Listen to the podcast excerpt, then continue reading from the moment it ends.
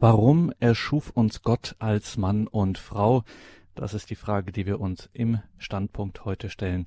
Mein Name ist Gregor Dornis. Schön, dass Sie jetzt hier eingeschaltet haben zu dieser Sendung mit dem Trierer Kirchenrechtler Professor Christoph Ohli. Warum erschuf uns Gott als Mann und Frau? Mal ganz ehrlich, wüssten Sie da spontan eine Antwort? Immerhin die Frage ist schon berechtigt. Warum eigentlich als Mann und Frau? Warum nicht einfach neutral zum Beispiel als Menschen. Warum beharrt die Kirche auch in der ein oder anderen Debatte so darauf, dass das so ist und dass hinter diesem Gott erschuf uns als Mann und Frau eine Bedeutung steckt, eine Bedeutung für den Menschen und eine Bedeutung für den christlichen Glauben. Die Kirche muss sich ja was dabei denken und was, das fragen wir heute einen waschechten Theologieprofessor, nämlich den Trierer Kirchenrechtler Christoph Ohli. In Trier haben wir ihn am Telefon. Grüße Gott, Professor Ohli. Grüß Gott, Herr Daunis, grüße Sie. Liebe Hörerinnen und Hörer, Professor Oli lehrt seit 2010 Kirchenrecht an der Theologischen Fakultät in Trier. Gleichzeitig gehört er der Gemeinschaft Cruzadas de Santa Maria an und diese Gemeinschaft hat eine Priestergemeinschaft benannt nach Pater Thomas Morales und dieser Priestergemeinschaft steht Professor Christoph Oli auch vor. Professor Odi, wieso macht sich die Kirche eigentlich bei diesem Thema Geschlechtlichkeit des Menschen als Mann und Frau, warum macht sie sich da nicht auch mal locker, sondern beharrt darauf, dass Gott den Menschen als Mann und Frau erschuf? Warum misst sie diesem Thema einen doch ziemlichen Stellenwert bei? Ich würde mal sagen, die Kirche ist dabei ganz locker, weil sie die Botschaft über den Menschen ja nicht aus sich selbst heraus hat. Ähm, ich glaube, dann müsste sie sehr angestrengt sein, um irgendetwas zu verteidigen, was sie sich selbst ausgedacht hat. Das ist vielleicht in manchen Ideologien oder auch Weltanschauungen so. Aber sie kann, vielleicht ist auch locker nicht das ganz richtige Wort, aber sie kann hm, sehr beruhigt, sehr ruhig, sehr gelassen, aber voller Kraft und voller Freude diese Botschaft über den Menschen verkünden, weil diese Botschaft ihr gegeben, geschenkt worden ist. Und ich denke, das wird auch der heutige Abend deutlich machen. Das ist eine Botschaft, die ganz und gar in der Heiligen Schrift, in der Bibel gründet und damit auch äh, eine Botschaft ist, die das Judentum und das Christentum in der Sichtweise des Menschen miteinander verbindet und vielleicht damit auch deutlich macht, es ist gar nicht so spezifisch christlich oder spezifisch katholisch, wenn wir so auf den Menschen schauen, sondern es ist etwas, was in der Natur des Menschen, in seinem Wesen grundgelegt ist. Und das ein wenig zu erschließen, das wollen wir heute Abend versuchen, ja.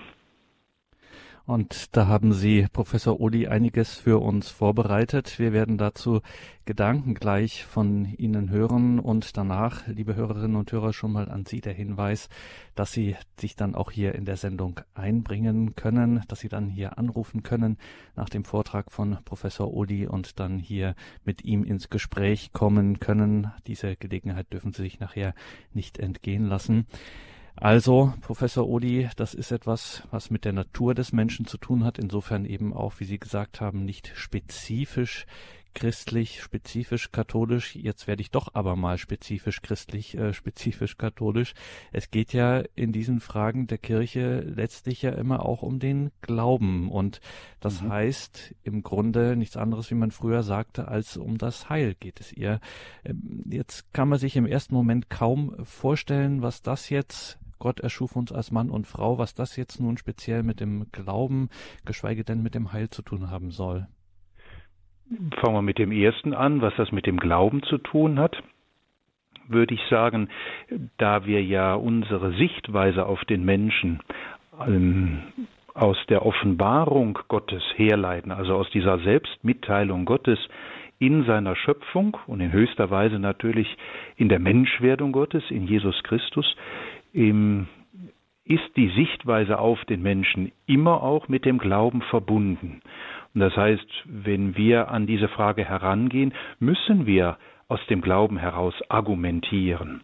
Und zwar so, dass wir auf der einen Seite deutlich machen, diese Sichtweise liegt im Wesen des Menschen verborgen, aber qua Offenbarung, qua Mitteilung Gottes an den Menschen.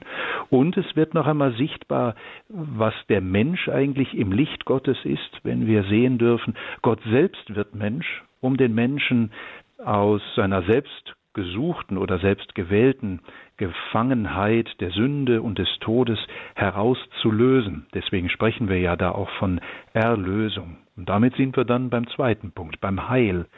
Glaube ähm, trägt in der Mitte seiner Botschaft das Heil des Menschen.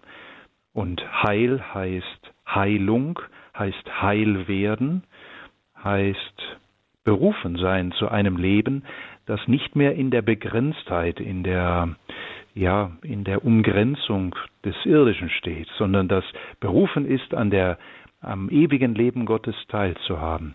Und deswegen ist es so wichtig, dass wir hier auf Erden diesen Blick Gottes auf den Menschen erlernen, also zu sehen, was sagt Gott selbst vom Menschen, um dann aber auch erkennen zu können, was es mit seinem Heil auf sich hat, das Gott dem Menschen schenken will, indem er selbst Mensch wird. Also ich denke, da gehört Glaube, da gehört Heil, ganz eng an diese Sichtweise auf den Menschen angebunden, äh, so dass das auch äh, unser Beitrag als Christen sein muss, den wir in die gesellschaftlichen Gespräche, in den gesellschaftlichen Diskurs einbringen, ganz besonders da, wo wir äh, glauben, dass die Würde des Menschen und damit diese Sichtweise auf den Menschen gefährdet ist, wo der Mensch damit auch gefährdet ist.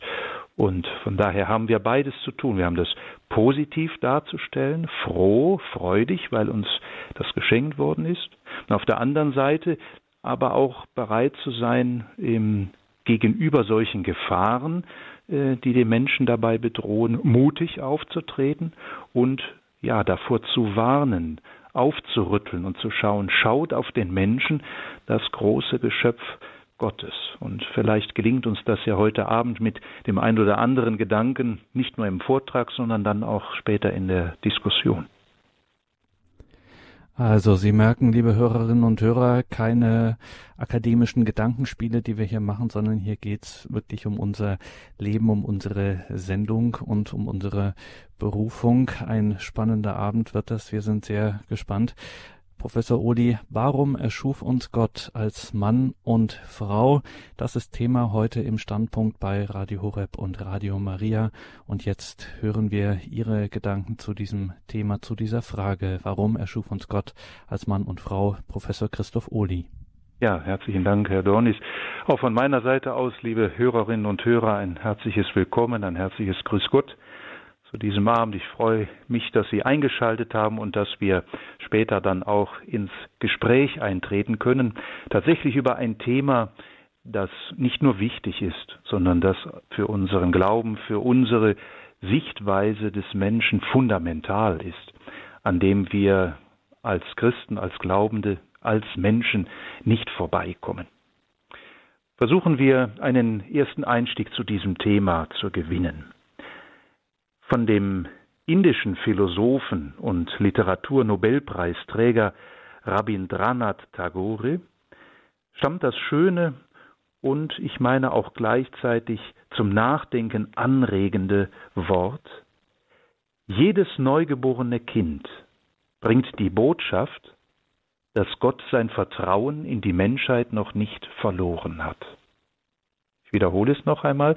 Jedes neugeborene Kind bringt die Botschaft, dass Gott sein Vertrauen in die Menschheit noch nicht verloren hat.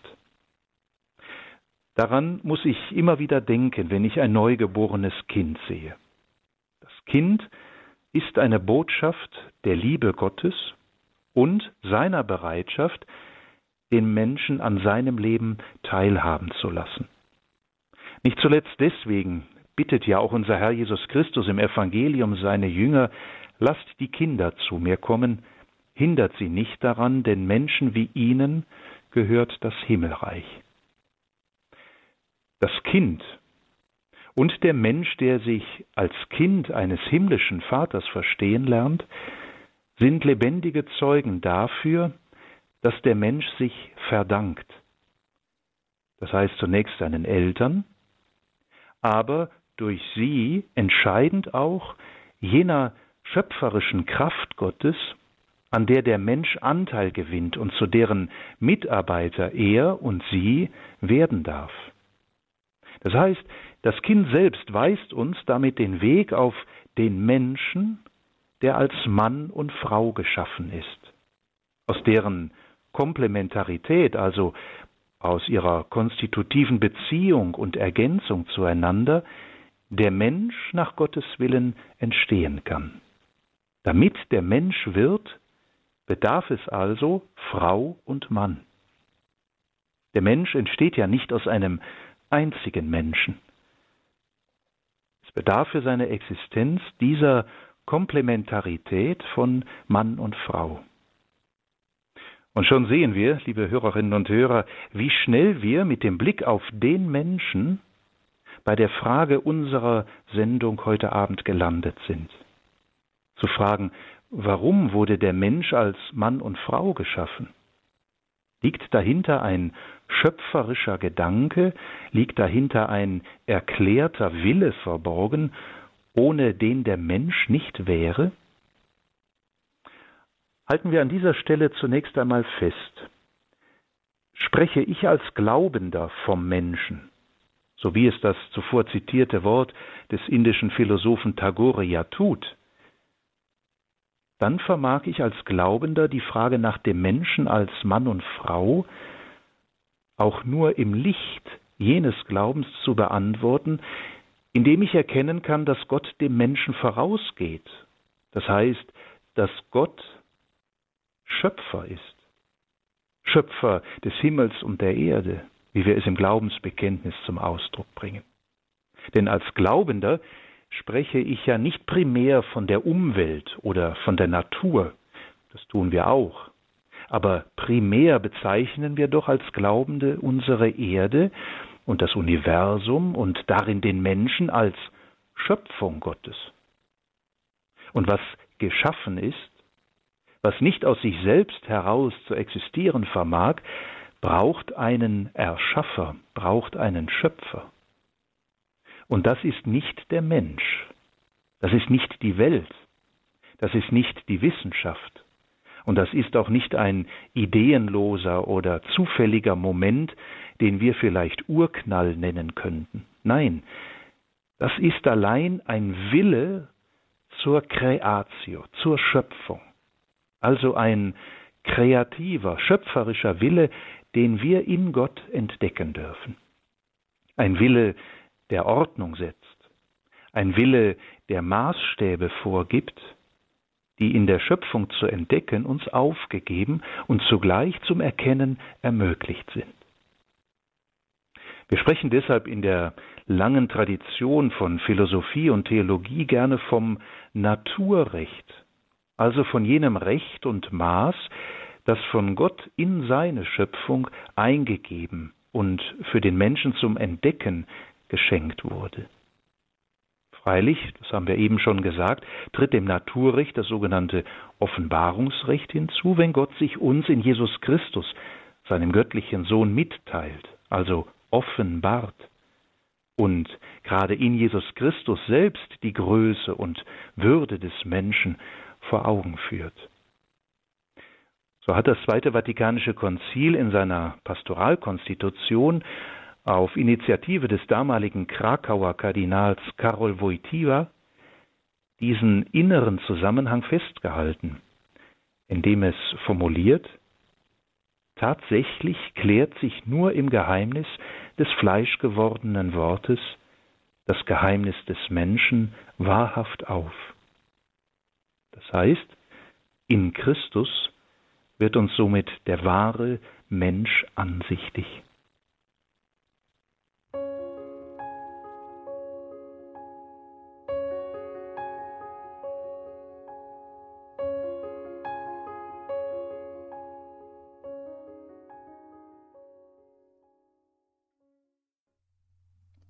Warum erschuf uns Gott als Mann und Frau? Diese Frage beschäftigt uns in dieser Sendung und wir hören dazu den Trierer Kirchenrechtler Professor Christoph Ohli. Warum erschuf uns Gott als Mann und Frau? Die Tatsache, liebe Hörerinnen und Hörer, dass der Mensch als Mann und Frau existiert, findet ihren Ursprung und ihre begründende Legitimation, so hatten wir es ja gerade schon im Eingangsgedanken angedeutet, im Blick auf Gott als Schöpfer. Bevor wir uns aber diesem Zusammenhang noch etwas detaillierter zuwenden wollen, müssen wir zunächst den gesamten Kontext dieser Frage ein wenig ausleuchten, indem wir uns der Grundaussage des Glaubensbekenntnisses stellen, wenn wir ja da sprechen, ich glaube an Gott, den allmächtigen Vater, den Schöpfer des Himmels und der Erde. Was bedeutet diese Auftaktaussage des Credo, später dann auch für unsere Frage heute Abend? Wir bekennen mit dieser Aussage Gott als den Vater, den Allmächtigen, der Himmel und Erde geschaffen hat. Gott, der Vater, ist Schöpfer alles Daseins, der Erde, des Universums und damit auch des Menschen. Das Kompendium der katholischen Kirche, das ist eine Art Zusammenfassung des ausführlicheren Katechismus, fragt deshalb bewusst an einer Stelle, warum das denn so wichtig ist, zu bekräftigen, dass Gott Himmel und Erde erschuf. Und wir hören dort die Antwort, in dem gesagt wird, weil die Schöpfung die Grundlage aller göttlichen Heilspläne ist. Mit anderen Worten, die Schöpfung, also die Welt, das Universum, der Mensch, ist der Raum Gottes,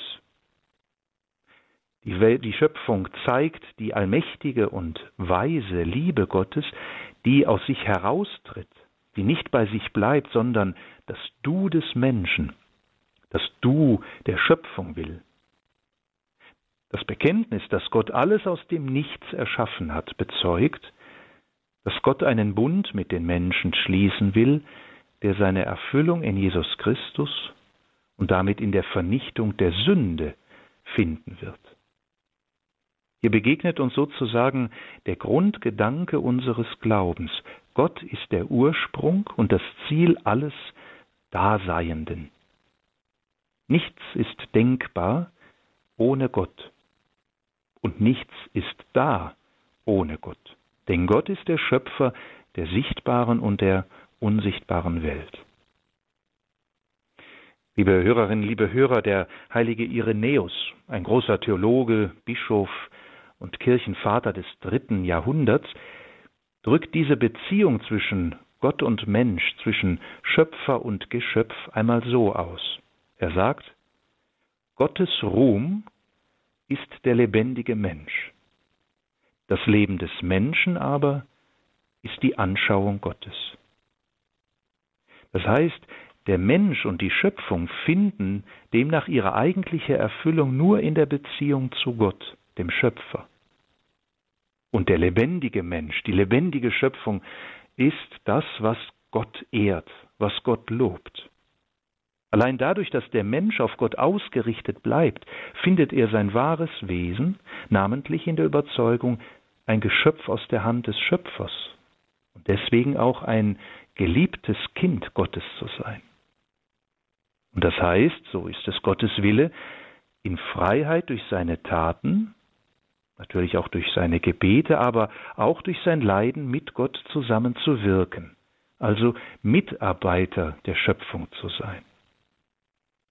So gibt uns der Glaube an den guten Schöpfer Gott zugleich die Gewissheit, dass Gott das Böse nicht will und es auch als Abkehr von ihm nicht zuließe, wenn er nicht sogar aus dem Bösen etwas Gutes hervorgehen lassen könnte.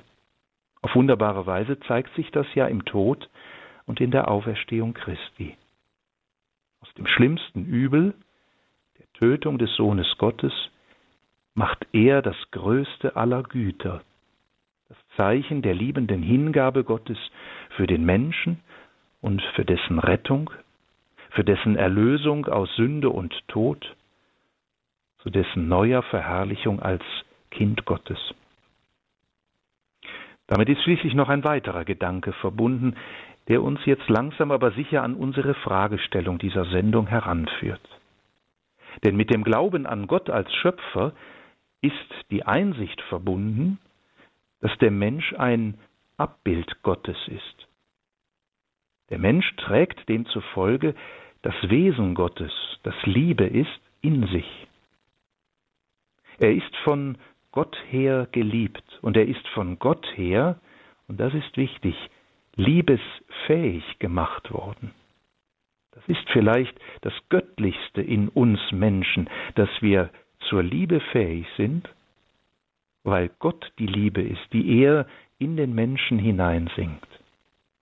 Da, wo also der Christ Gott als den Schöpfer bekennt, bekennt er sich gleichzeitig zum Menschen, zum Menschen als Frucht göttlicher Liebe und zugleich zu der eigenen Befähigung, diese göttliche Liebe im eigenen Leben selbst realisieren zu können.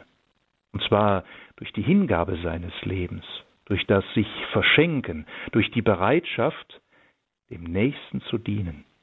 Ganz konkret natürlich in der Ehe, aber auch in den vielen Formen, in den vielen Berufungen der Hingabe des Lebens, wie wir sie beispielsweise auch im gottgeweihten Leben der Kirche kennen. Dass wir liebesfähig sind, ist das Göttlichste in uns, was es geben kann, weil Gott selbst die Liebe ist.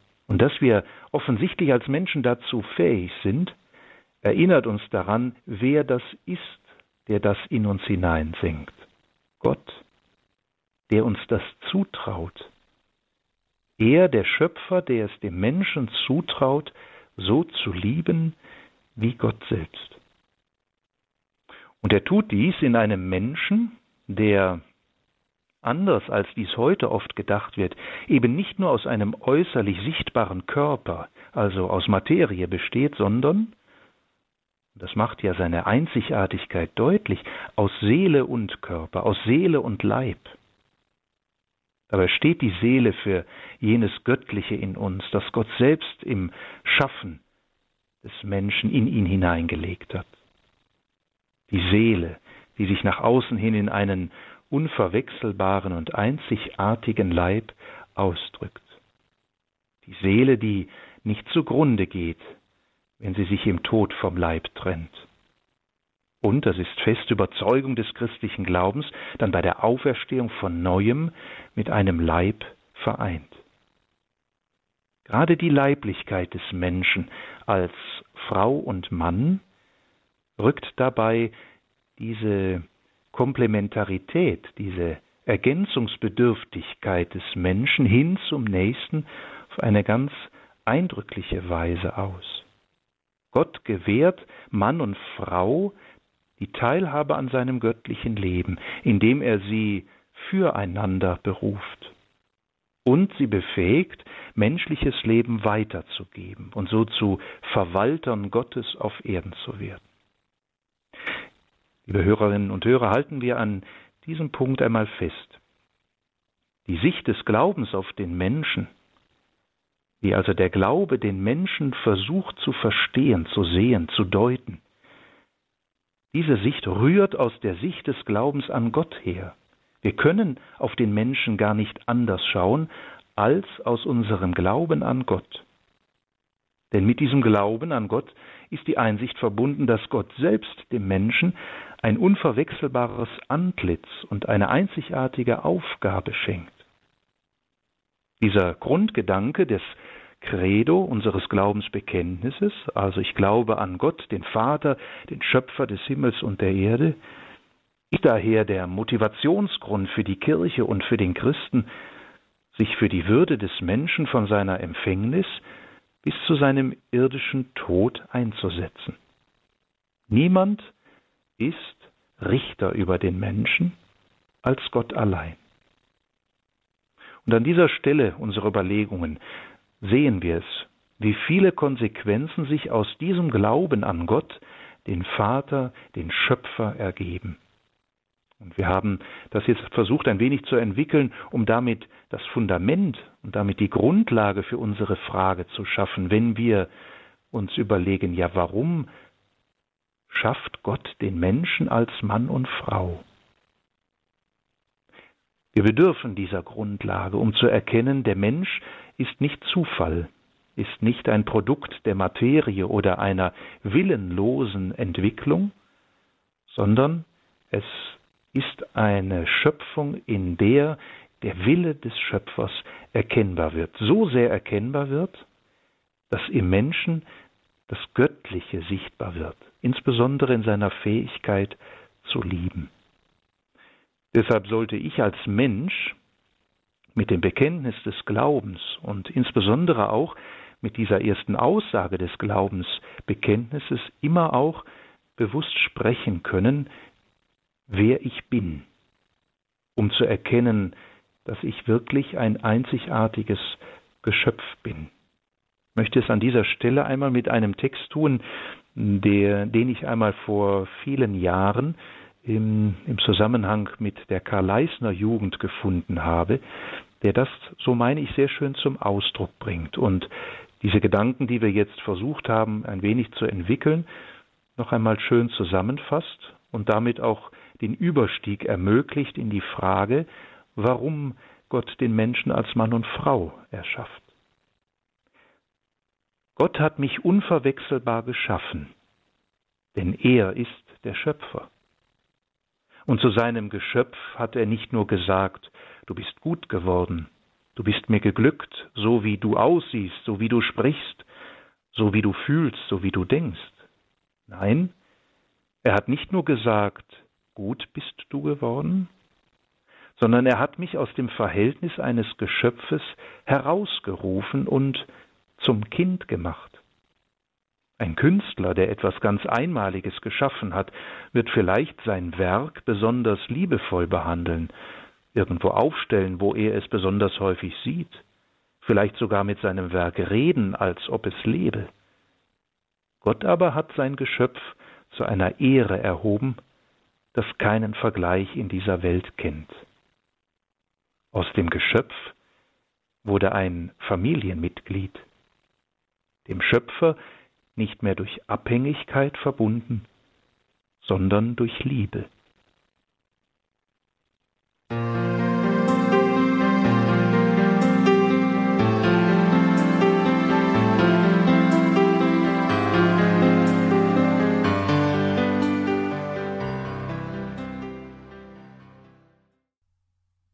Das ist die Standpunktsendung bei Radio Horeb und Radio Maria. Warum erschuf uns Gott als Frau und Mann? Das ist das Thema, dem wir heute nachgehen. Genauer tut das für uns Professor Christoph Ohli von der Theologischen Fakultät in Trier. Und ihn hören wir nun weiter zu dieser Frage. Warum erschuf uns Gott als Mann und Frau? Mit unseren bisherigen Überlegungen, die sich vornehmlich festmachen an dieser Grundaussage unseres Glaubensbekenntnisses. Ich glaube an Gott, den Vater, den Schöpfer des Himmels und der Erde, gelangen wir nun zu der Frage, warum schuf Gott den Menschen als Mann und Frau? Zum besseren Verständnis möchte ich dafür zwei Kriterien herausarbeiten, die das vielleicht kurz und bündig auch zum Ausdruck bringen und die dann auch Gegenstand unserer späteren Diskussion werden können. Das erste Kriterium, das wir aus dem Glauben an Gott und den Glauben an den Menschen heraus sagen und formulieren können, ist das Kriterium der Gleichheit und Verschiedenheit des Menschen, die Gott gewollt ist. Gleichheit und Verschiedenheit. Wenn wir in den Katechismus der Kirche schauen, dann lesen wir dort im Artikel 369 folgende Aussage. Mann und Frau sind erschaffen. Das heißt, Gott gewollt, in vollkommener Gleichheit einerseits als menschliche Person, andererseits in ihrem Mannsein und Frausein. Mannsein und Frausein ist etwas Gutes und Gottgewolltes.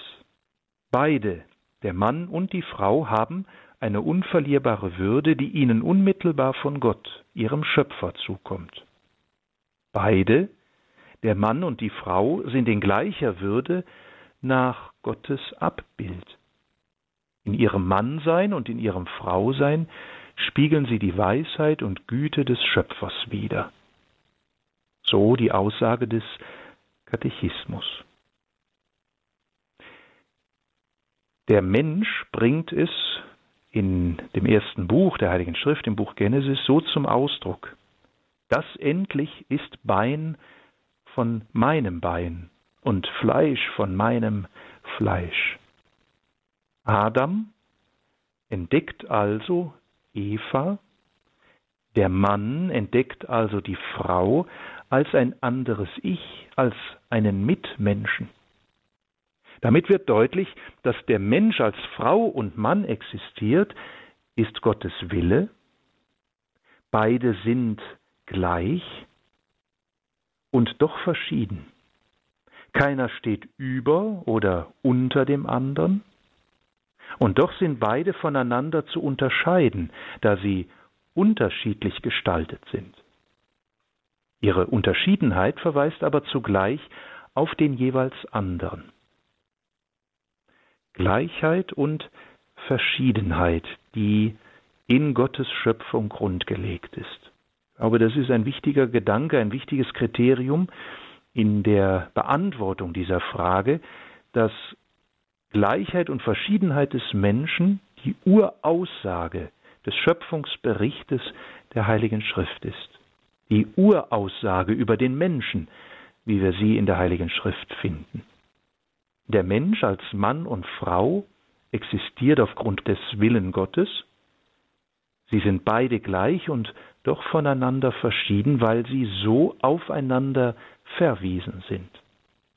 Und das führt uns automatisch zu einem zweiten Kriterium in der Antwort auf die Frage, warum schafft Gott den Menschen als Mann und Frau? Nämlich das Kriterium, dass Mann und Frau als zwei Einheit, also zwei Personen, die auf Einheit hin geschaffen sind, füreinander da sind, füreinander vom Schöpfer bestimmt sind. Die Heilige Schrift erzählt ja, wie Gott die Frau aus der Seite des schlafenden Adams formt. Mit diesem beeindruckenden Bild wird nicht die Untertänigkeit der Frau gegenüber dem Mann ausgedrückt. Im Gegenteil. Das Bild macht deutlich, dass Mann und Frau gleichen Wesens und gleicher Würde sind. Und zugleich, so sagt die Kirche, zeigt die Heilige Schrift darin, dass das Geheimnis der Liebe von Mann und Frau, also das Mysterium der ehelichen Liebe, bis in den tiefsten Grund ihres Daseins hinabreicht. Mit anderen Worten, von ihrem Ursprung her sind Mann und Frau eins also ein einziger Gottesgedanke, doch in der Verschiedenheit ihres Mann- und Frauseins.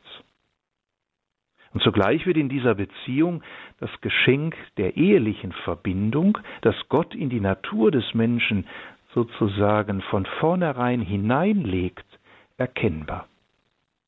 Ich möchte noch einmal eine Aussage aus dem Katechismus dazu zitieren. Dort heißt es, der Mann und die Frau sind füreinander geschaffen. Nicht als ob Gott sie nur je zu einem halben, unvollständigen Menschen gemacht hätte.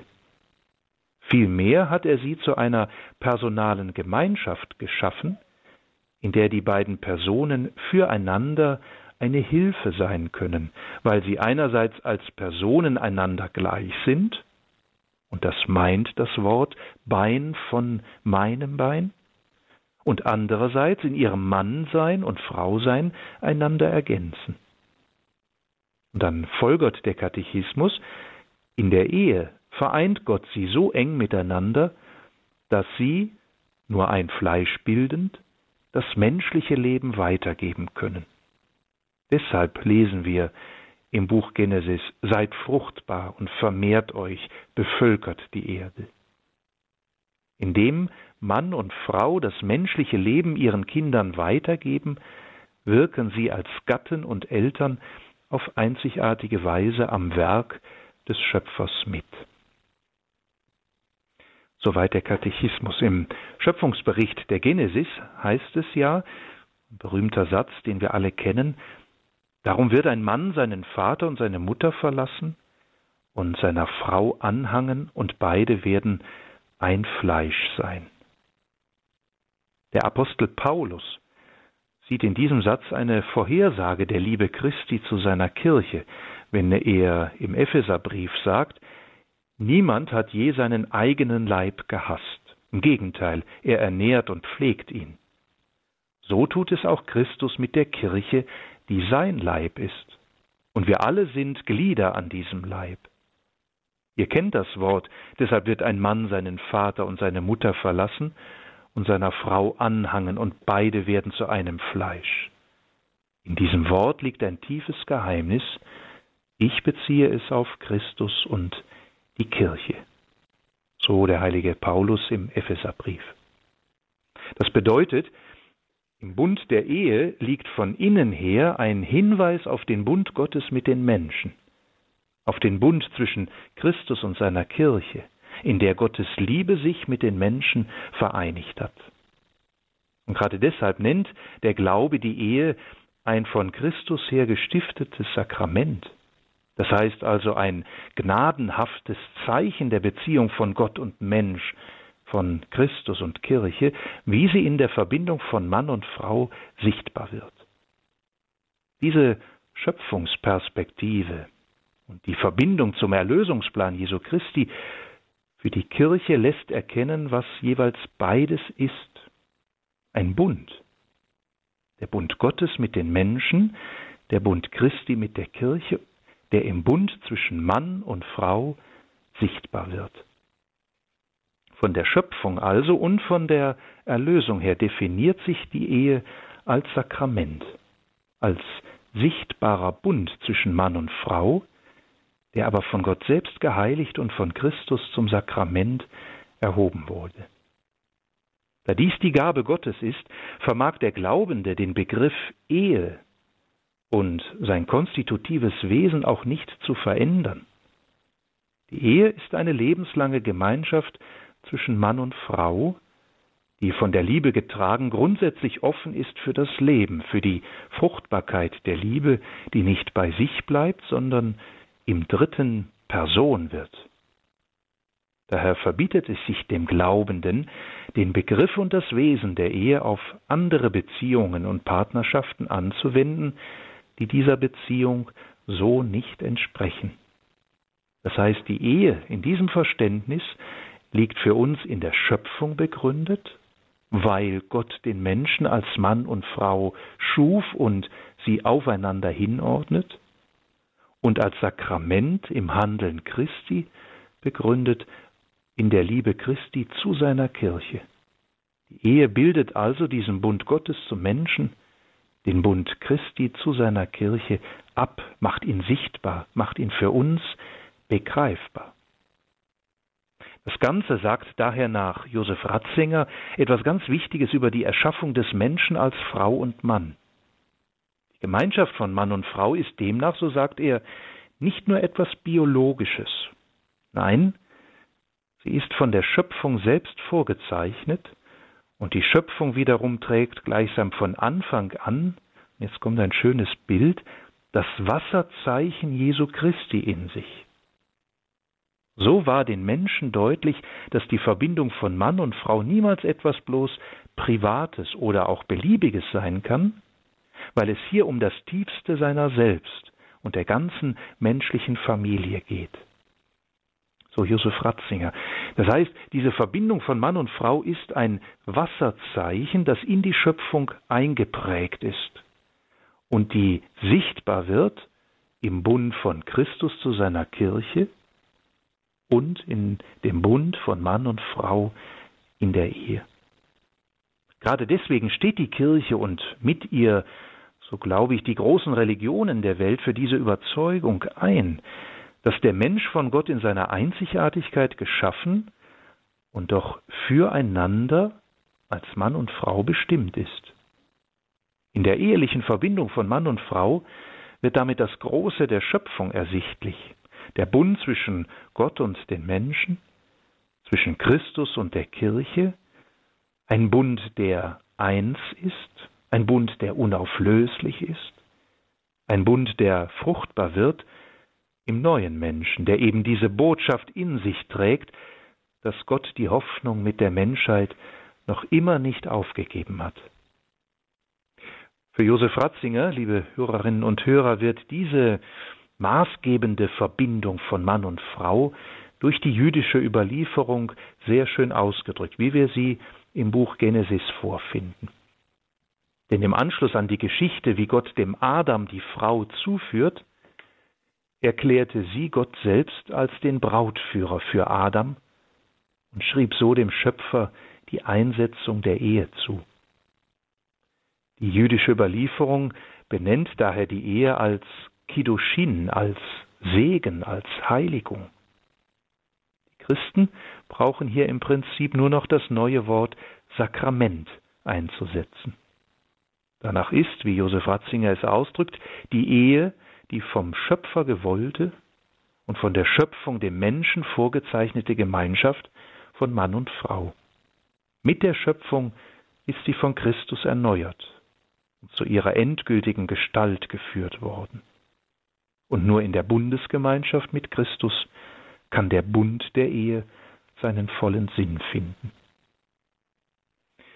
Liebe Hörerinnen und Hörer, ich möchte gern noch ein Bild oder ein Wort eines italienischen Priesters und Bibelforschers mit Namen Angelo Tossato zitieren, der zur Untermauerung dieser Auffassung, wie wir sie in dem Buch Genesis und damit in der jüdisch-christlichen Tradition und in der Sichtweise über den Menschen vorfinden, auf ein rabbinisches Buchstabenspiel verweist, das zugleich eine, wir könnten sagen, tiefe theologische Bedeutung besitzt. Nach diesem rabbinischen Buchstabenspiel stecken in den hebräischen Worten für Frau und Mann jeweils die beiden Buchstaben, die zusammen das Wort Feuer ergeben. Ish. Einmal Ish und Isha. Jedes dieser beiden Wörter für Frau und Mann hat aber eben nicht nur eine Gemeinsamkeit des Buchstabens, sondern auch jeweils einen Buchstaben, den das andere nicht hat. Und nimmt man diese beiden Buchstaben aus dem Begriff von Mann und Frau zusammen, ergibt sich dabei die Abkürzung des Gottesnamens, nämlich Yahweh. Das will sagen, wo Mann und Frau sich einander geben, also ergänzen, das Buchstabenspiel würde jetzt sagen, diese beiden Buchstaben, die nur der Einzelne jeweils hat, zueinander führt, da ist Gegenwart Gottes, da ist Yahweh.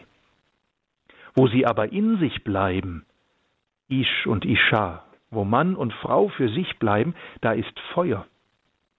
Und damit ist letztlich da Zerstörung, weil der Mensch sich isoliert und verkapselt. Wenn Gatte und Gattin würdig sind, dann ist die Gegenwart Gottes mit ihnen. Erweisen sie sich als unwürdig, also als egozentrisch, als nur auf sich bezogen, dann verzehrt sie das Feuer. Ein nachdenkliches Buchstabenspiel, das dieser Bibelforscher Angelo Tossato als rabbinisches Buchstabenspiel heranführt, um das deutlich zu machen, wie sehr Frau und Mann aufeinander bezogen sind. Damit können wir für den Moment einmal ein wichtiges Fazit ziehen. Der Gedanke, dass der Mensch als Mann und Frau geschaffen und aufeinander verwiesen ist, liegt also für uns Glaubende in der Schöpfung Gottes als eingestiftet begründet. Es ist eine Maßgabe, die dem Menschen von Gott her vorgegeben ist. Der Mensch ist als Mann und Frau geschaffen, weil Gott es so wollte und der Mensch auf diese Weise ein Abbild Gottes ist. Als Person, das heißt als einzelner Mensch und als Gemeinschaft.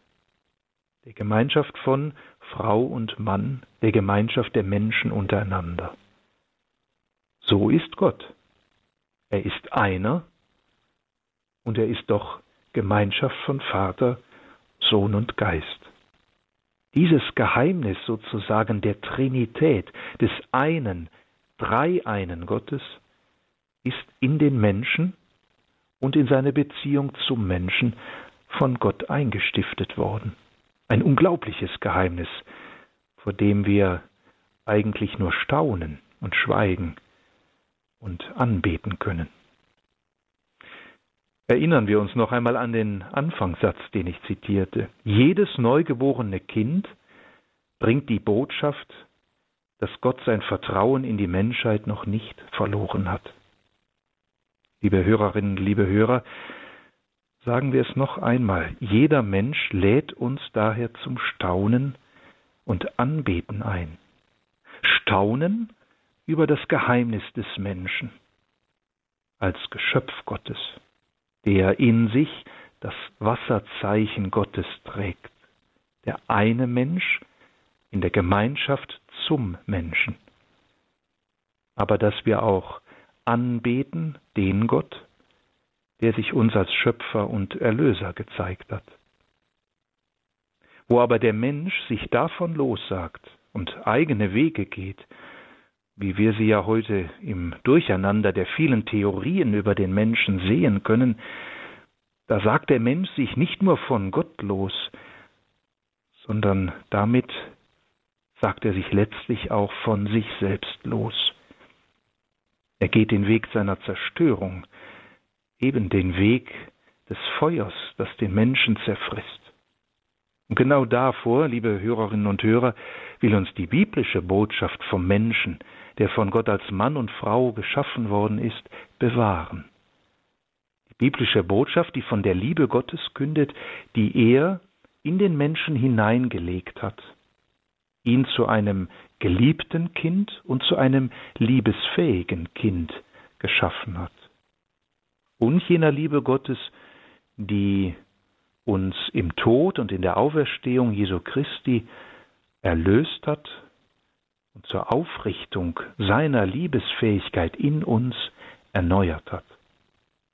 Vielleicht können wir es auch so auf den Punkt bringen. Es geht in diesem Glauben, dass Gott den Menschen als Mann und Frau schuf, um nichts anderes als um das Wesen des Menschen geht um nichts anderes als um das Leben des Menschen. Und dazu lädt uns der Glaube ein. Sie, liebe Hörerinnen und Hörer, und auch mich.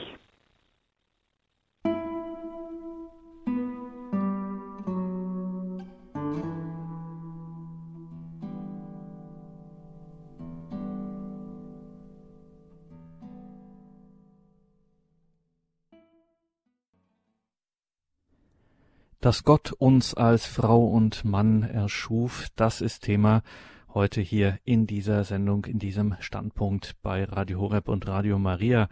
Mein Name ist Gregor Dornis. Ich freue mich, dass Sie jetzt wieder mit dabei sind. Dieser Sendung mit Professor Christoph Ohli. Gerade haben wir eine ganze Menge zu diesem Thema gehört und müssen dann natürlich jetzt das Ganze noch einmal vertiefen im Gespräch und da freue ich mich, wenn Sie uns auch hier in der Sendung anrufen, liebe Hörerinnen und Hörer 089 517 008 008 ist die Telefonnummer dafür 089 517 008 008. Lassen Sie sich die Gelegenheit nicht entgehen, hier mit Professor Christoph Odi aus Trier ins Gespräch zu kommen.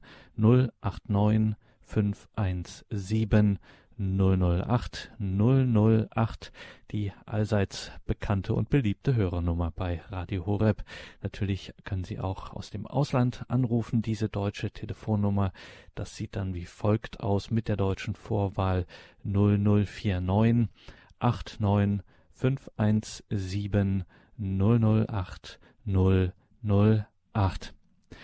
Professor Uli, jetzt gerade auch am Schluss mit diesen starken Worten, wo Sie das nochmal zusammengebunden haben. Äh, man kann es ja nicht oft genug betonen, auch die heutige Sendung, Ihr Vortrag war dafür ein Beleg, wenn die Kirche gerade auch in der ein oder anderen gesellschaftlichen Debatte dieses ihr Menschenbild äh, vorbringt und dieses ihr Menschenbild auch äh, verteidigt, dann betreibt sie hier keinen plumpen Naturalismus oder wie dann immer gesagt wird oder Biologismus, so nach dem Motto, na das ist jetzt halt mal so und Punkt und Ende und basta, sondern da liegt ein äh, tiefer Glaubensinhalt zugrunde. Ja, natürlich sehen wir bei dem, was wir vom Menschen aus dem Glauben heraus sagen, auch auf den Menschen als, als Geschöpf, als Wesen und betreiben damit natürlich auch äh, in gewisser Weise eine Biologie. Wir sprechen vom Leben. Bios, Logos, das ist ja die, die Rede, das, das Wort vom Leben.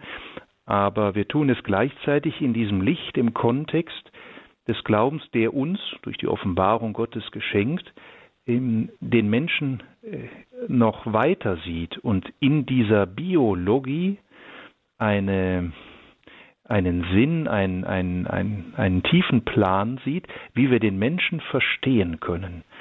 Ähm, dass er Geschöpf Gottes ist, dass er in sich, ich nenne nochmal dieses meiner Ansicht nach sehr schöne Bild, dieses Wasserzeichen trägt, das uns erkennen lässt, er ist ein geliebtes Geschöpf, aber er ist auch zur Liebe befähigt. Und damit das möglich ist, ist mit dieser hm, Einzigartigkeit eines Menschen zugleich seine Verwiesenheit auf den anderen und damit diese Ergänzung, diese Komplementarität verbunden. Also da schließen sich Biologie und Glaube nicht nur nicht aus, sondern sie verbinden sich so eng miteinander, dass damit der ganze Blick auf den Menschen erkennbar wird. Und das ist eigentlich etwas, hm, was wir in unserem Dialog auch mit den Wissenschaften, mit den Naturwissenschaften im gesellschaftlichen Diskurs immer wieder zum Ausdruck, zum ja ins Wort bringen müssen, welcher großer Reichtum sich in dieser Glaubenssicht auf den Menschen äh, verbirgt und gleichzeitig wir damit nicht in einem Widerspruch zur Biologie oder zur eben natürlichen Rede vom Menschen stehen. Das wäre eines der ja wichtigen Anliegen auch dieses Vortrags oder dieser Gedanken gewesen, das miteinander zu verbinden. Hm? Sagt Professor Christoph Oni aus Trier, den wir heute hier zu diesem Thema Warum erschuf uns Gott als Frau und Mann hören und Ihre Gedanken, Professor Udi, haben bewegt. Wir haben schon einige Anrufe in der Leitung. Ich sage nochmal die Telefonnummer 089 517 008 008.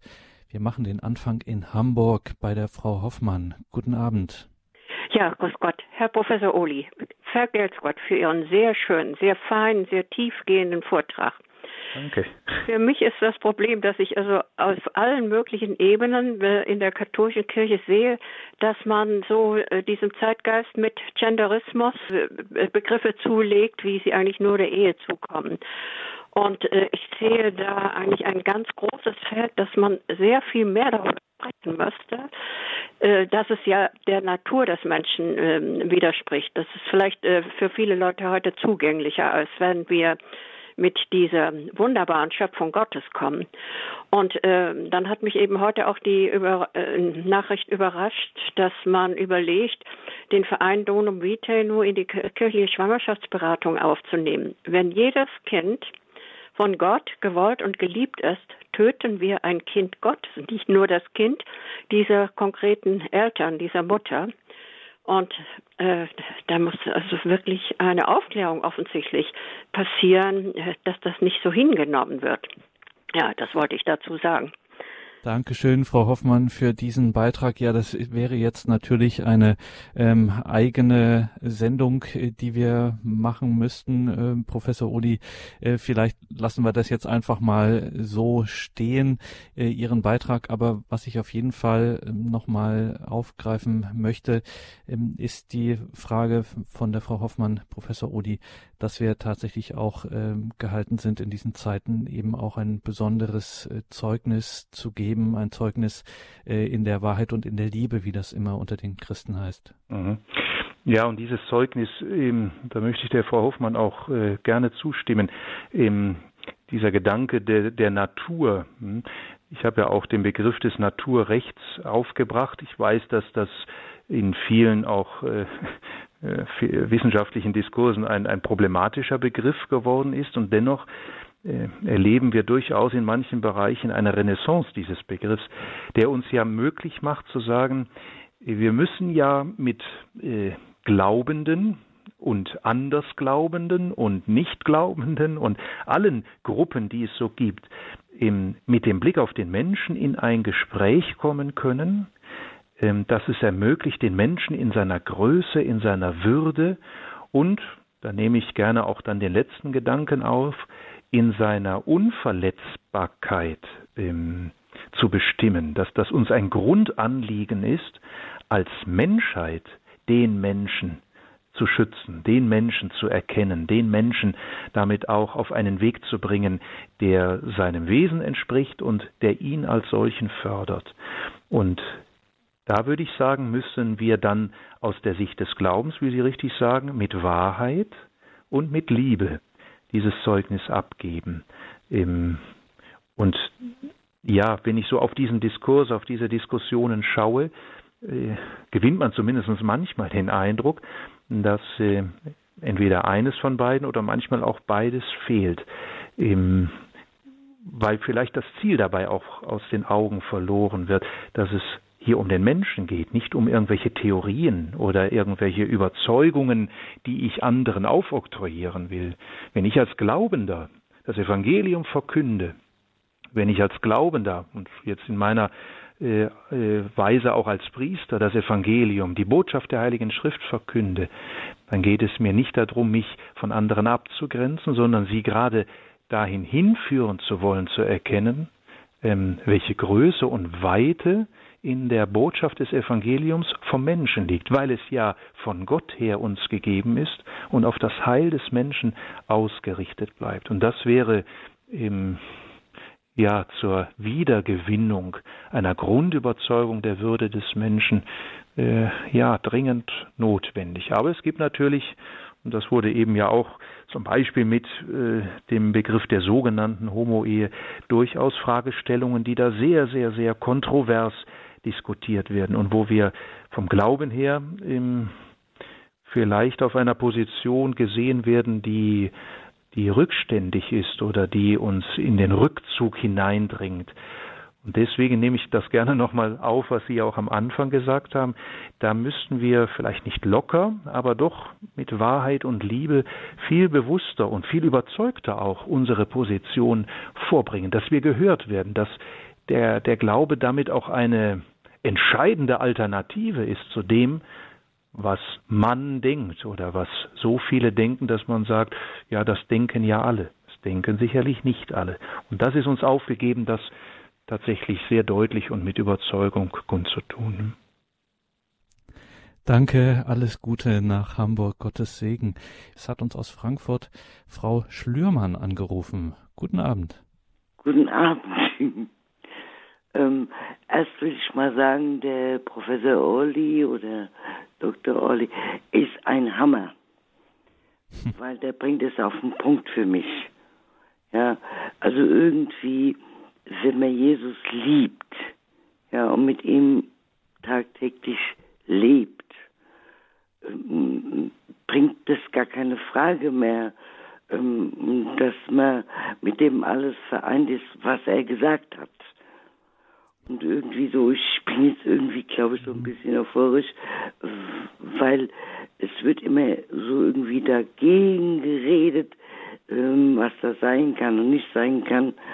Ähm, ich war heute bei meinen Geschwistern, eine Schwester hatte Geburtstag, ich habe acht Geschwister und wir haben das Gespräch gehabt und irgendwie haben wir alle zugehört und ich habe mich gewundert, dass wir alle zugehört haben und irgendwie kommt das wie von alleine, weil wenn Jesus redet, dann hört jeder zu.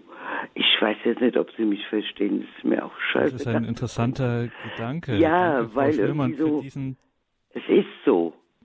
Mhm. Meiner Meinung nach. Danke für diesen Beitrag. Das ist äh, ein wenig auch, das erinnert mich, Professor Oli, an das, was Sie in Ihrem Vortrag auch genannt haben oder worauf Sie angespielt haben mit dem äh, Staunen. Das, da habe ich mir so gedacht, äh, wenn wir so einen Liebenden, einen Geübten und dann eben vielleicht auch einen äh, im Gebet auch Geübten, in, einfach in unserer Beziehung zu Christus, zu Jesus, ähm, so geschulten Blick haben, ähm, dann sprechen manche Dinge auch einfach für sich selbst. So wie die Frau Schlömann jetzt sagte, wenn Jesus spricht, dann hört man einfach zu. Ja, und das, das will ja auch unser Anliegen sein. Ich habe das, glaube ich, am Anfang auch gesagt, wenn wir diese Botschaft verkünden, jetzt mit dem Blick auf den Menschen, sind wir uns als Kirche ja bewusst, dass wir das uns nicht selbst erfunden haben. Ähm, dagegen wehre ich mich auch immer, dass gesagt wird, ja, das ist halt die Sichtweise der Kirche. Ja, woher hat sie diese Sichtweise? Das ist eine Sichtweise des Glaubens, die ihr ja wie wir sagen, geoffenbart, also mitgeteilt worden ist. Und je mehr wir uns in diese Botschaft der Heiligen Schrift, in das Evangelium und damit in die Beziehung natürlich mit Jesus Christus hinein vertiefen, gewinnt vielleicht dieses Wort, das er selbst im Evangelium spricht, an Bedeutung, wenn er sagt, macht euch keine Sorgen, ähm, es ist der Geist Gottes, der dann durch euch reden wird. Und das wäre das Schönste, was man eigentlich von der Kirche und auch von den, ihren Gliedern sagen kann. Durch die Kirche, durch euch spricht Gott. Das ist anmaßend, wenn wir das für uns selbst in Anspruch nehmen würden. Aber ich sage ja immer, es ist Gott, der uns das zutraut, der uns diese Aufgabe übermittelt. Von daher dürften wir es auch wirklich mutig und froh angehen. Und vielleicht dazu einfach als Be Bestätigung ein Wort des heiligen Augustinus, der ja mal gesagt hat, ähm, so nach dem Motto, es wäre das Schönste, was man von der Kirche sagen kann, wer euch, wer dich sieht, sieht die Liebe Gottes. Und vielleicht bringt das Ganze so äh, das zusammen, wenn man sagt, wenn wir so vom Menschen sprechen, dann nicht aus uns selbst, sondern weil Gott es uns geschenkt hat und wir beauftragt sind, diese wirklich frohe Botschaft vom Menschen weiterzugeben. Danke, Frau Schlürmann. Alles Gute nach Frankfurt. Von dort gehen wir jetzt nach Köln zur Frau Herwig. Guten Abend, grüß Gott. Ja, guten Abend, grüß Gott. Ich habe eine Frage, äh, und zwar bin ich hängen geblieben bei diesem Wortspiel mit dem Feuer. Mhm. Und äh, ich hatte so diese, äh, also mir sind dann die Priester eingefallen, die Ordensfrauen, die ja äh, alleine bleiben und dann hoffentlich doch nicht verbrennen, sondern dieses Feuer in den Griff kriegen. Und mir ist zum Feuer eben auch Erleuchtung und Leuchten und Helligkeit und diese Sachen und Wärme und all diese Sachen eingefallen. Wo ich auch da, das passt auch gut zum Priestertum und vielleicht auch zum Ordensleben. Mhm. Also ich bin da so ein bisschen, äh, vielleicht kann der Professor Oli mir da noch was zu sagen und außerdem liebe Grüße aus Köln. Ne? Mhm. Ja, vielen Dank, Frau Herwig, und Grüße nach Köln zurück in die Heimat.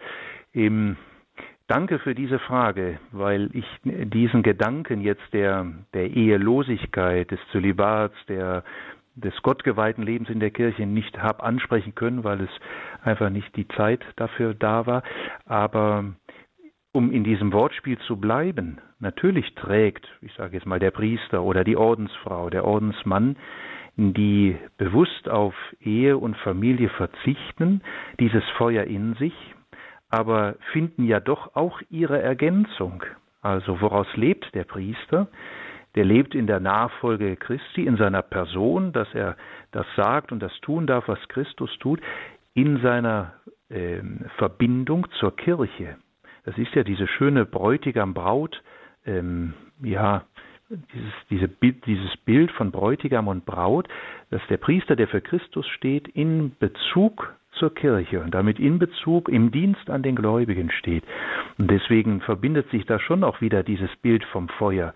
Wenn wir das zusammenbringen, wenn der Priester wirklich ganz im Dienst an seiner Braut und die Braut auch in der Unterstützung, in der, in der Liebe zum Priester steht, dann bindet sich dieses Feuer und dann wird darin äh, Gott erkennbar. Möchte da ein Wort zitieren, was ich äh, immer gerne in diesem Zusammenhang anbringe, eines spanischen Jesuiten. Wir haben ja eben auch von ihm schon gehört, Thomas Morales, der einmal sehr schön gesagt hat, jeder Laie kann in der Kirche etwas tun. Und ein Priester kann in der Kirche vielleicht etwas mehr tun. Aber beide zusammen, Laien und Priester, vermögen alles in dem zu tun, der sie eint. Und das ist, glaube ich, mit diesem Bild vom Feuer auch im Blick auf den Priester sehr schön zum Ausdruck gebracht. Wenn man die Ordensfrauen dann vielleicht von der anderen Seite her sieht, stehen sie ja nicht einfach da als Frauen, die auf Ehe und Familie verzichten, sondern in einer geistlichen Verbindung, in einer geistlichen Vermählung, wie das ja auch bei Teresa von Avila oder bei der heiligen Hildegard von Bingen heißt, mit Christus. Er ist ihr Bräutigam, so dass sie uns in ihrer Lebensweise noch einmal in Erinnerung rufen, um was es in der Ewigkeit gehen wird.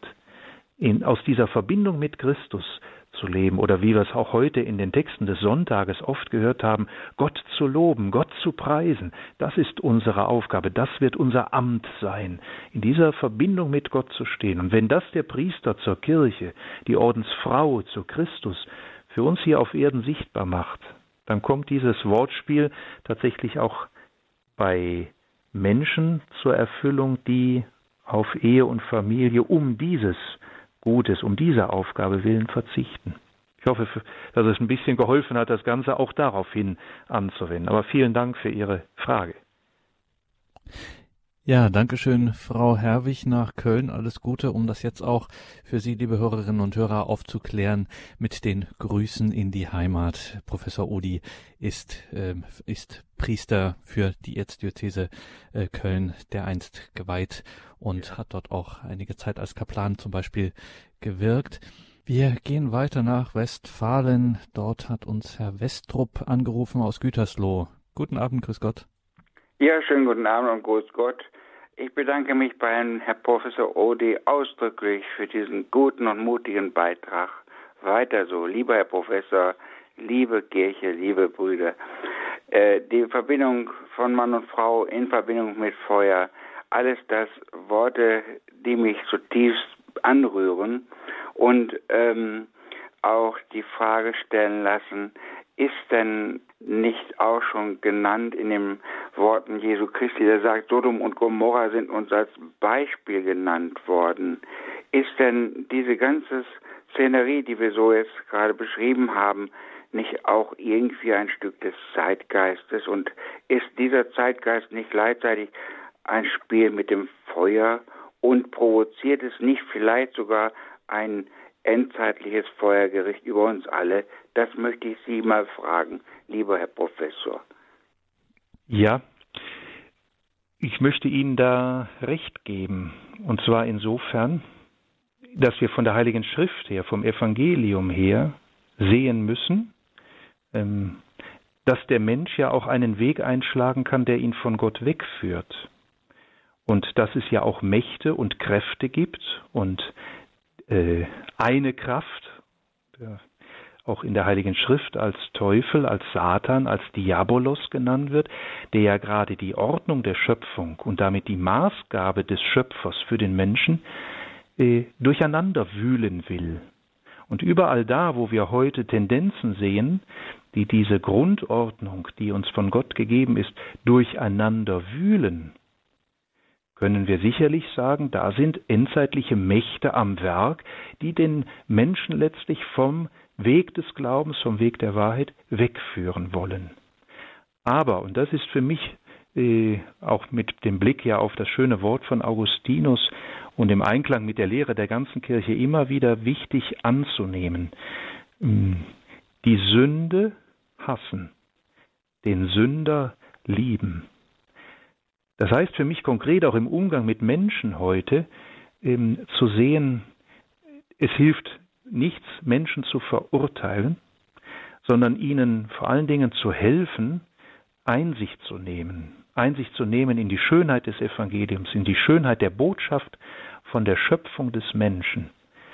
Und dabei zu erkennen, viele Menschen werden ja durch äußere Einflüsse, durch das, was heute alles gesagt und ähm, gezeigt wird und was propagiert wird, auch verunsichert, werden zum ja, zum Fragen so animiert, dass sie auch vieles ausprobieren wollen. Und dann rutscht man auch in solche Zusammenhänge rein. Und dann merkt man plötzlich, dass man ganz anders anfängt zu denken. Und da kommt mir dieses Wort von Augustinus äh, ganz zu Herzen, weil ich sage, den Menschen als Sünder, den kann ich gar nicht hassen, sondern ich muss ihn wie Gott lieben. Ich muss alles versuchen, ihm diese Schönheit des Evangeliums zu verkünden und nahezubringen.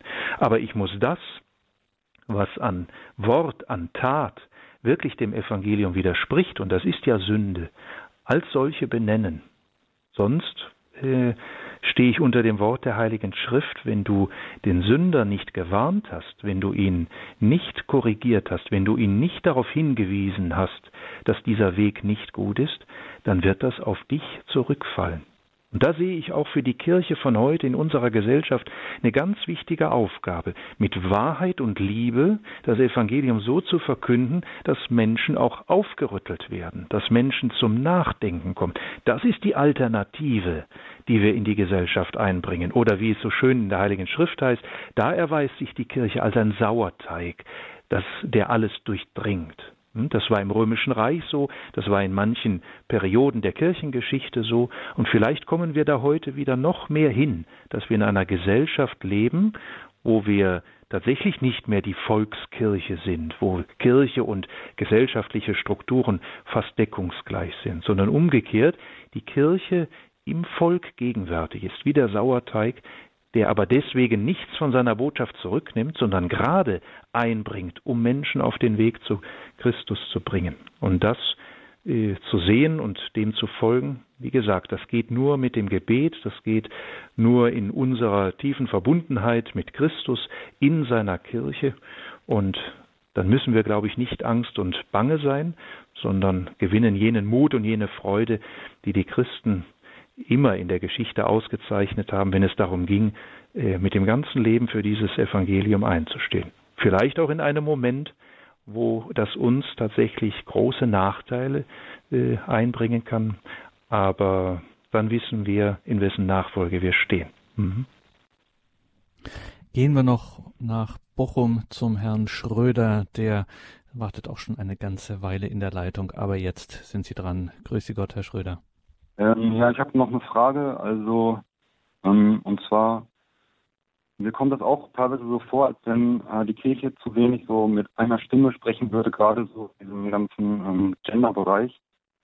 Also es gibt immer mal wieder Einzelne, die sich dazu äußern, zu gewissen Dingen, sei das jetzt Homo-Ehe oder ähm, auch Abtreibung, aber auch, ja, gerade bei Abtreibung finde ich, dass ähm, da irgendwie viel zu wenig ähm, im Moment getan wird. Und ähm, ja, manchmal denke ich, vielleicht bräuchte es da auch irgendwie ein päpstliches Lehrschreiben, dass man irgendwie da auf eine gemeinsame Linie kommt. Also es ist ja, also in Polen tut sich, glaube ich, jetzt ein bisschen was in Sachen Abtreibung. Hm, ja, also das finde ich halt nur ähm, manchmal dann schade, dass zum Beispiel Menschen, die, die halt, also wenn in Polen, die gleichzeitig ja vielleicht flüchtlingsfeindlich sind, so, ist das dann manchmal ein bisschen, bisschen ähm, ja, finde ich, für mich passt das nicht zusammen. Also weil ich glaube, die Kirche muss sich doch um die Ärmsten und um die Schwächsten kümmern und dazu gehören doch das ungeborene Leben und ähm, ja und äh, die Flüchtlinge ja im Grunde auch. Und wenn dann ähm, ja solche Leute dann in einem Topf sind, finde ich manchmal ein bisschen schwierig. Aber ich denke, das ist irgendwie schon im Moment, glaube ich, eine wichtige Aufgabe für die Kirche und ja, ich hoffe auf jeden Fall, dass, dass wir da irgendwie ähm, einen Weg finden, so, dass es ähm, in eine gute Richtung, in eine gute Richtung geht, weil ich finde, es sind ziemlich, ziemlich schwierige Zeiten im Moment und äh, ja, also wir müssen schon überlegen, so was hinterher irgendwann über uns in Geschichtsbüchern stehen wird, so glaube ich, das mal in unserer Zeit. So. Dankeschön, Herr Schröder nach Bochum.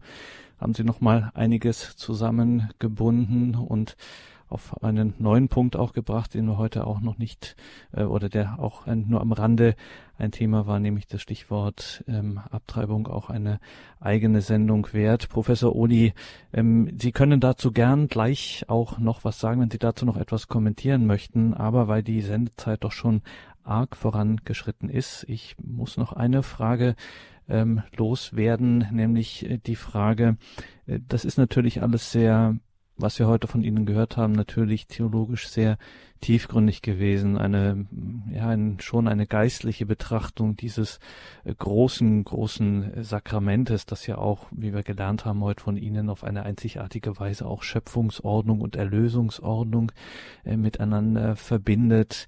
Dieses Stichwort, das Wasserzeichen Jesu Christi, das da schon aufleuchtet, aufscheint das ist jetzt natürlich ähm, für einen Theologen eine großartige Sache in der Betrachtung, aber im alltäglichen Leben, da ist es mit der Schönheit und der Heiligkeit nicht immer allzu offensichtlich, formulieren wir es mal so, ähm, sticht und ergreifend, ist diese kirchliche Lehre, äh, stellt das nicht am Ende doch eine gewisse Überforderung von uns äh, schwachen Menschen dar?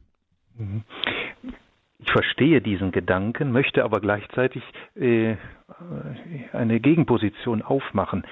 Wenn Gott uns das zutraut, kann es dann eine Überforderung sein? Dann ist eigentlich der Gedanke der Überforderung ein menschlicher Gedanke. Und der kommt auch heute auf, ähm, gerade in der Diskussion, so in den letzten beiden Jahren, drei Jahren, immer wieder, wenn gesagt wird, zum Beispiel die Ehe, das ist in dieser Vorstellung der Unauflöslichkeit und so weiter ein Ideal. Ich war ganz dankbar, dass ich als Priester von einem Kollegen aus der Dogmatik vor einigen Monaten in der Diskussion, der selbst verheiratet ist, als dieser Gedanke aufkam, die Ehe ist ein Ideal, äh, zu hören bekam, nicht weil ich es gesagt hatte, sondern weil er das in der Diskussion sagte, ich lebe nicht in einem Ideal, ich lebe in der Wirklichkeit des Sakraments. Das heißt auch mit der Wirklichkeit meiner Schwächen und der Schwächen meiner Frau, aber wir sind so im Sakrament miteinander verbunden, dass wir lebenslang daran arbeiten, lebenslang auch Vergebung üben, lebenslang ähm, einander Liebe schenken, einander Treue schenken. Wenn ich sagen würde, ich habe heute dieses Ideal erreicht, dann wäre es nicht Ehe. So hat er das ausgedrückt. Und das fand ich als Priester und auch als Kollege so wohltuend, dass es mal jemand gesagt hat, dass das Wirklichkeit ist und dass das ähm, ähm, kommen kann, dass das eine Erfüllung finden kann, wenn der Mensch sich darauf einlässt, dann ist es tatsächlich nicht Überforderung, sondern dann ist es ein immer weiteres Hineinwachsen in das, was Gott uns an Liebe, an Liebesfähigkeit in uns hineingeschenkt hat. Und ich sehe das äh, oft bei älteren Ehepaaren. Ich habe es mal auch bei einem äh, Paar in meiner Familie gesehen, ein Onkel, eine Tante, die selbst leider keine Kinder hatten, aber die 65 Jahre verheiratet waren. Die haben bis zuletzt oft miteinander gestritten, wo man sagen konnte, ja, das ist natürlich eine Überforderung. Aber sie haben sich so geliebt, dass äh, man richtig diese Einheit auch äh, leiblich so sehen konnte, wie sie einander zugewandt waren, wie sie zueinander gewachsen sind und wie der eine nicht mehr ohne den anderen konnte. Und als meine Tante starb, nur wenige Zeit später auch mein Onkel verstarb, weil sie merkten, das passte einfach äh, nur zusammen beieinander und nicht getrennt voneinander. Von daher, ja, natürlich, das kann von der Darstellung her und geistlich, theologisch vielleicht sehr hoch klingen, aber wenn wir es ein wenig in uns nachwirken lassen, merken wir doch, das trifft unser Herz, das trifft die Mitte des Menschen. Und wenn Gott mir, wenn Gott uns das zutraut, ähm, was soll ich dagegen haben? Sondern dann bin ich eher bereit, mich darauf einzulassen und es wirklich zu leben. Das gilt ja für die Eheleute genauso wie auch für das Priestertum. Das könnte eine Überforderung sein und ist es auch in der Großartigkeit für einen Menschen immer, aber Gott schenkt es und gibt die Gnade dazu, darin äh, zu wachsen. Und vielleicht noch ein ganz kurzes Wort zu Herrn Schröder, der eben anrief und auch dieses Thema der Abtreibung ansprach. Im ich danke sehr ausdrücklich für diese Überlegungen. Ich glaube, dass die Kirche in den päpstlichen Lehrschreiben, im Katechismus, in dem, was sie eigentlich immer wieder verkündet hat, da ganz klar ist. Und dass es auf uns, also auf den Herrn Schröder, auf Sie, Herrn Dornis, auf mich, auf uns alle ankommt, das Zeugnis in unserem Umfeld, in unserer Umgebung zu geben, dass wir von der Unverletzbarkeit des einzigartigen Menschen, auch als Ungeborener, überzeugt sind aus dem Glauben heraus, es ist ein Geschöpf Gottes. Und an das Geschöpf Gottes darf ich als Mensch keine Hand anlegen. Und die Kirche darf auch in all dem, was sie dabei tut, niemals in Verdacht kommen, dass sie irgendwie mithilft an solch einem Akt der Abtreibung und damit an der Tötung eines Menschen, aktiv beteiligt zu sein, sondern im Gegenteil, dass sie alle Hilfe zur Verfügung stellt, dass Frauen, dass Männer, dass Mütter und Väter den Mut haben, dieses Geschenk anzunehmen. Dass das oft schwierig sein kann in den unterschiedlichen Situationen, gar keine Frage. Aber auch hier noch einmal, das ist dann nicht Überforderung, das ist Geschenk, das ist Zuspruch, das ist ein Zutrauen Gottes, dass wir wirklich berufen sind, an seiner Schöpfung mitzuwirken in unseren unterschiedlichen Berufungen. Also, wenn Gott uns das zutraut, warum sollen wir verzagt sein? Yes, we can sozusagen, hm. sagt Professor Christoph Uli in zum Ausklang dieser Sendung. Natürlich, ähm, damit uns das auch gelingt, damit wir das nachwirken lassen, wie Sie das auch gesagt haben, und damit das in uns Frucht bringt, wie man es auch gern theologisch sagt, müssen Sie uns natürlich unterstützen mit Ihrem priesterlichen Segen zum Ausklang der Sendung. Zuvor noch der Hinweis an Sie, liebe Hörerinnen und Hörer, natürlich werden wir von dieser Sendung eine CD für Sie haben, beziehungsweise das Ganze auch online in unsere Mediathek stellen, diesen Vortrag, diese Gedanken von Professor Uli, dass Sie das auch nachhören können. Mein Name ist Gregor Dornis. Ich freue mich, wenn Sie auch beim nächsten Standpunkt wieder mit dabei sind. Alles Gute und Gottes reichen Segen. Und jetzt, Professor Uli, danke natürlich an Sie, dass Sie hier sich diese Zeit genommen haben für diese Sendung, dass Sie uns Rede und Antwort gestanden haben. Und zum Abschluss müssen Sie uns unbedingt noch den Segen, Ihren priesterlichen Segen spenden. Sehr gerne, ja. Dann tun wir das, indem wir all die Anliegen, die wir auch bedacht haben, die vielleicht auch noch nicht ausgesprochen werden konnten, mit hineinnehmen und somit diesen Segen auch auf alle ausweiten, an die wir gedacht haben und die mit uns in Verbindung stehen in der Kirche und in der Welt die Fürsprache der Jungfrau und Gottesmutter Maria, des heiligen Josef, des heiligen Papstes Johannes Paul II. sowie aller Heiligen und Seligen des Himmels, segne, stärke und geleite euch der allmächtige und barmherzige Gott, der Vater und der Sohn und der Heilige Geist. Amen.